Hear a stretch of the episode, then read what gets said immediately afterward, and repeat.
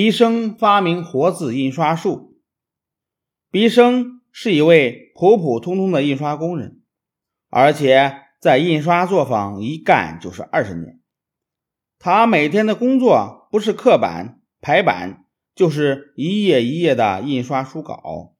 他吃苦耐劳，不怕脏，不怕累，但眼睁睁的看着自己辛辛苦苦刻出的版面用一次就丢弃，觉得太可惜了。他总是思考这样一个问题：怎样才能重复使用这些板块呢？要是那样，效率该有多高啊！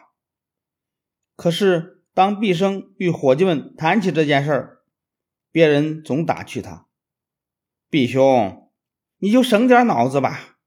这雕版印刷是老祖宗传下来的，都印了几百年了，从来也没有人改进过它。师傅也没有说要改进，你操那门子心干嘛呢？”毕生不同意伙计们的看法，他认为雕版印刷也是人发明的，既然是人发明的。就应该能够改进。经过总结历代雕版印刷的丰富实践经验，结合自己实验的结果，他终于在宋仁宗庆历年间制成了胶泥活字，并且进行了排版印刷，完成了印刷史上一次重大革命。他的活字印刷试制成功后，同作坊的伙计们都来问讯，毕生也不保守自己的技术。当众给他们演示，他一边演示一边讲解，毫无保留地把自己的发明介绍给伙计们。看着毕生发明的活字印刷术，使印刷效率比以前提高了几十倍，伙计们禁不住啧啧称叹。一位小伙计说：“《大藏经》有五千卷之多，需要雕刻十三万块木板，放在一起，整间屋子都装不下，这得……”花多少年的心血呀！如果用毕兄的办法，几个月就能完成。毕兄，你是怎么想出这个巧妙的办法的？毕生的回答出人意料，是我的两个儿子教我的。大家一下子愣住了。你儿子？那怎么可能呢？他们还是只会玩泥巴、过家家的孩子啊！毕生认真的说：“你说的没错，就是靠着玩泥巴。”过家家，他接着说：“去年清明前，我带着妻子和儿子回老家祭祖。有一天，俩儿子玩过家家，用泥做成了锅、桌、碗、盆、瓢等东西，随心所欲的摆弄。我见他们的这些家事做的挺好，忽然想到，如果用泥巴刻成单字泥块。”然后将它们烧干，再按顺序排列在一起，不就可以排成文章了吗？你看，这不是我儿子教我的吗？师兄弟们听了，哈哈大笑。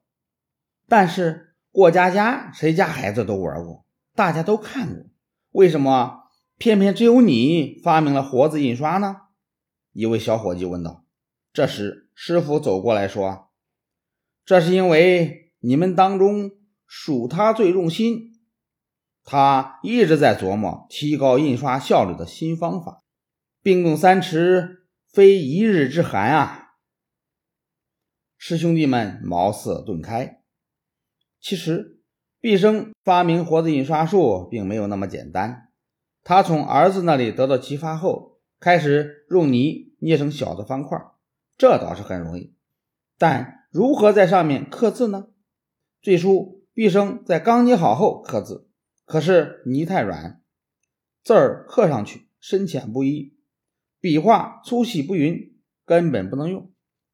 于是他先把捏好的泥块拿去晾干，然后再刻字。这次字倒是能刻得很工整得体，但是不能刻得太深，否则泥块极容易碎掉。刚捏好时不能刻，晒干了又刻不深。到底怎么样才行呢？毕生蹲在那里苦苦思索。妻子走过来，见到他那副样子，觉得很好笑，说道：“你真是童心未泯啊，又玩起这些东西，整个人弄得灰头土脸的。”毕生毫不在乎，他正在想如何才能克服刚刚的问题，不经意间，他看到旁边儿子们已经捏好的小泥人衣服上的褶皱是那么流畅优美，就问他们：“你们怎么把这些褶皱刻上去的？刻的这么深，泥人又不碎？”孩子们回答：“这还不简单，你等到小泥人半湿不干的时候刻，怎么刻都行啊。”听到孩子们的话，毕生眼前一亮，他赶紧照着去做，果然是那么回事他兴冲冲的一连刻了几百个字块，可最后晒干的时候，却发现它们上边布满了小裂纹，这显然不能用于印刷。经过反复实验，毕生发现，如果用粘性很好的胶泥刻字，就能解决这个问题。于是他在泥块半湿不干的时候刻好字。不再拿到太阳底下去晒，而是在背阴的地方晾干，然后他再把这些字块拿到微火上去烤，待字块干透变硬，就可以用来排版印刷了。活字印刷术的发明和使用，不仅大大推动了中国印刷业的发展，而且对世界文明的发展也产生了巨大的影响。从十三世纪开始。活字印刷术由中国传入朝鲜、日本等地，后来又经丝绸之路传入波斯和阿拉伯，再传入埃及和欧洲。大约在一千四百五十年左右，德国人古登堡受活字印刷的启发，发明了铅、锡、氦的合金活字印刷。活字印刷术的传入，为欧洲的文艺复兴。和近代科学的兴起提供了重要的物质条件。